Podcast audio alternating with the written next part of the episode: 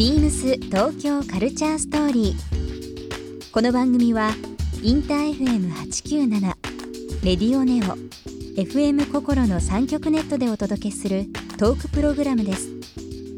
案内役はビームスコミュニケーションディレクターの土井博志。今週のゲストはこんばんはソイルピンプセッションズアジテーターの社長ですジャズバンドソイルピンプセッションズのフロントマンでアジテーターの社長さんが登場。独特のファッション感や音楽の話など。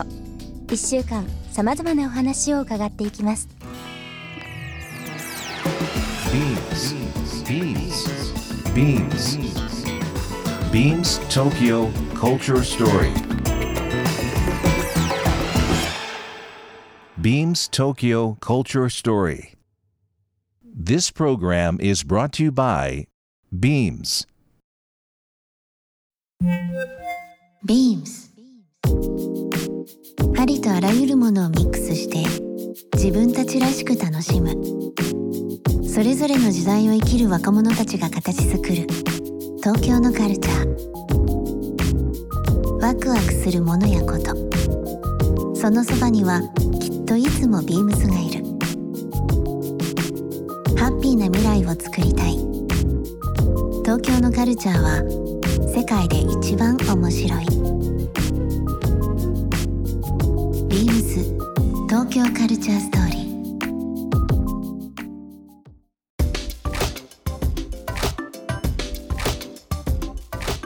ビームスコミュニケーションディレクターの土井博志です、えー5月21日になりました、えー今週のゲストはですね、えーソイルピンプセッションズ。の社長に来ていただきました。はいお邪魔してどうもこんばんは。よろしくお願いします。よろしくお願いします。この間のそばぶり。そばぶり？うん。そばぶり。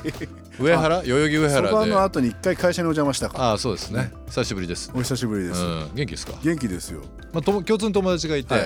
面白い人いるよと、ね。誰誰と。でも誰どこの誰って言わずに面白い人いるよと、ん。まあ、とりあえずヒロシ会ってみてよと、ん社長だったって。で 僕あきょそういうことだったんだそうだから共通ね友達がすごいやっぱ多くて。多いですよね。でまあ もちろん勝手に知ってたし、面白い人だなと思ったら、このタイミングで社長かという部分でね。縁を感じました、ありがとうございます。あのー今日ちょっとゲストという形で、はい。これあのあらかじめ言っておきますけど、飲み屋じゃないですからね。そうだよね。仕事だよねこれね。仕事仕事です、仕事です、はい。とりあえずこのお茶で。お茶で。今日はお茶で。よろしくおお願願いしますビームス東京カルチャーストーリーという番組で、はい。えー、ともう半年以上経ちましたけども、まあいろんな方、はい。あのー本当にまあ社長の方々もそうですし、えー弁護士の方、はい。もうお笑い芸人の方、もういろんな方々お呼びしてですね、はい。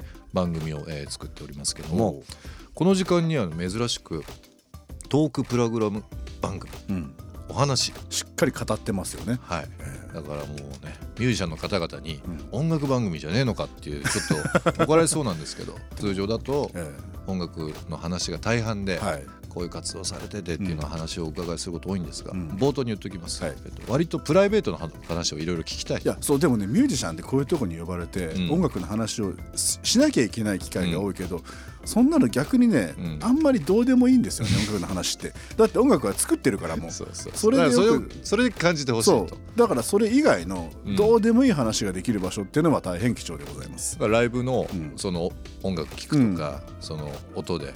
CD とか。うん。でいろんな音を聞く。でまあこの社長とかまあソイルの面々がこういう世界観だって分かるんですけど、はい。いや逆にその何に影響を受けたとか、うん。今どういうことに注目してるっていうのを聞いて、あこういう人たち面白そうだなっていう人をちょっといろいろ増やしていきたいし、ビームスのことどういうふうに思ってるの？か、はいはい。もうことも含めてですけど、ちょっと聞いていきたいなはい。という1週間でございます。了解でございます、はい、よろしくお願いします。よろしくお願いします。今日久しぶりなんであのちょっとお土産を。何ですか？はいどうぞありがとうございますえー持ってきました。社長はあのいろいろ物物いっぱい持ってるから何がいいかなと思ったんですけど T シャツにもう夏これから暑くなるので某往年の名作ゲーム往年の名作ゲーム。を、えーからオマージュしたロうゴ T ですごいかっこいい。ビームスのあの原宿に、ん。えー、とビームスティっていうあの、ちょっとこうはい T シャツが回ってるとこあるじゃないですか、あそこで今販売してるんですけど、これあのニューヨークのチャリコーっていうブランドあるんですけど、うん。はい。まあチャリンコをもじって、うん。まあ、そのままチャリコになってますけど、うん。それとビームスティのあのスペシャルの T シャツになってあます。らありがとうございます。あの移動も多いし、うん。スタジオ入ることも多いし、えまああの T シャツはね、日々いやもうあの着れるもん着れますしちゃんとサイズが XL バッチリ。僕のジャストサイズですね。ジャストサイズです。某、えー 格闘技でいう格闘系の名作ゲーム。そうですね。はい。昇竜拳ですね、はい、それ言っちゃダメか。竜巻本チャラとか、竜巻本ね。うん。うん。そういう感じで。ぜひ来てくだあさい。りがとうございまでもす T シャツって、ん。まああの何枚持っててもって変ですけど、本当に最近こうファッションって、ん。昔に比べてれ比べればちょっとストリートが、はい。まあ、モードとひっついたりだとか、昔は本当にスケボーをやってるとか、ちょっとサーフィン好きとか、結構そういう人が T シャツのイメージ多かったんですけど、まあ、日本の気候も変わってきて、うん。もう春と秋がなくなって急にもうバーンと暑くなってきてるし、本当ですよね。だから需要は多分もっともっと昔よりは増えてる。ですね。T シャツが、うん。ぜひ来てください。来ます。はい。えー、と今週今ご紹介させていただきましたけどもソイルピンプセッションズの社長に来ていただきまして、はい。改めてなんですが、えーとまあ、日本が世界に誇るジャズバンドという部分でご活躍されてますけども、まあ、自己紹介ちょっと簡単に。自己紹介ね。ものすごく短くてものすごく短く、ん。えーソイランドピンプセッションズ5人組で、えーデスジャズという言葉をキーワードにパンキッシュで、まあ、ちょっと普通のジャズよりも踊れる、うん。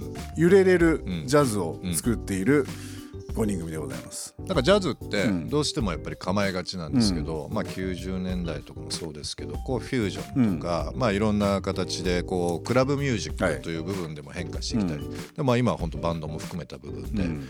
ちょっとこうもうより浸透して、うん。今お話ありましたけど、まあ、ソイルの方々メンバーのご活躍もそうですし、もう各ジャンルですごくこうジャズアレンジみたいなのがすごいやっぱり今スタンダードになってきましたよね。そうですね、うん。一番でも変わったなと思うのは、うん。僕らバンド始めた頃、うん。15年経つけど15 15年前って、いわゆるボーカルがないん。インストの楽曲って、ね。ラジオでかかんなかったんですよ。あ当時。あでも言われてみたらそうかも。あの BGM 扱いをされてしまってなるほど。かけにくいと。うんうんそのタイそのそういうタイミングで、まあ、僕ら出て、えっとうん。まあ、ちょっとだけ早くペズさんがいたりとか。そうですねまあ、多分このペズさんとうちらがこう、パンキッシュなジャズを今うん。日供給し続けたことでだいぶかかるようになって。本当に多分そうかも確かに BGM とか、まあ、うん深夜ぐらいではちょっとね、うですね。かってたかもしれないですけどでも普通にはあんまり聞く機会なかったかもしれないですねインストのバンドの曲のシングルをカンカンパケっていうかそのうん。3分半なりのし曲をフルでかけるとか、うん。ありえなかったんですよね昔はね。ありえなかったですね、え確かに。まあ、そこがちょっと多少貢献できたかなと今このねインストバンド増えましたけれども、15年ですか。15年ですね。うんきっかけ、まあ、バンド組むきっかけ、まあ、みんなそれぞれあるかもしれないですけど、ん。さあちょっとこれで自分の表現しようとしたきっかけって何ですか、でバンド自体はうん。クラブで出会った連中でうん。バンドやろうぜっつって始まってるんだけど、うん。まあ個人的にはその前からずっと DJ をやっていて、はい。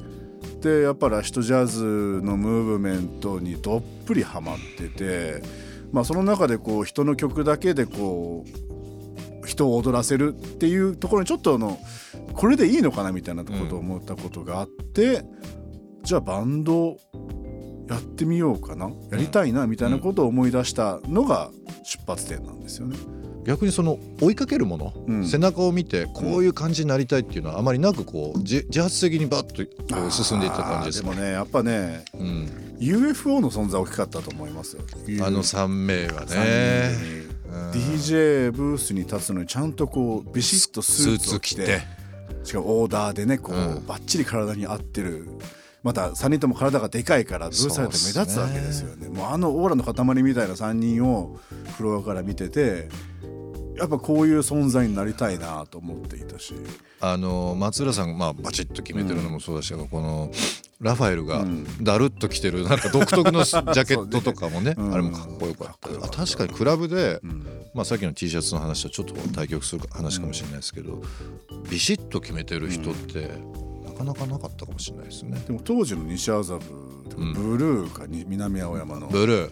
ブルー。ねブルー。地下ブルー。ブルーはね、結構おしゃれな方。多かったですね。バチッと決めてる方多まあかったです確かにそうだった、んうん、だからイエローとはまたちょっと違うあ違う違う違う。形であの距離しかないけど、確かにありましたね、音楽の話そんなにしないと言いつつ割と 割としてまあますね、音楽の裏側にあるものとかね、そうですね。いったものは今話してるかもしれないですけど、はい。ビームス東京カルチャーストーリー番組では皆様からのメッセージをお待ちしています。メールアドレスは beams897 アットマークインター FM.jp ツイッターはハッシュタグ beams897 ハッシュタグ beams 東京カルチャーストーリーをつけてつぶやいてください。またもう一度お聞きになりたい方はラジコラジオクラウドでチェックできます。ビームス東京カルチャーストーリー。明日もお楽しみに。ビームス。ビームスハウスインメン銀座鶴岡陽子です銀座6に入っているショップでおしゃれな大人のお客様も多く毎日刺激を受けています。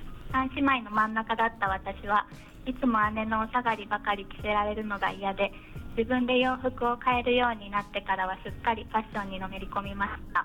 学生時代はファッションデザインを学んでいたのでいつか雑貨をデザインしてみたいと思っています。エステビームスは作りにこだわり大人の女性が楽しめる洋服が揃うレーベルです。お待ちしております。ビームス東京カルチャーストーリー。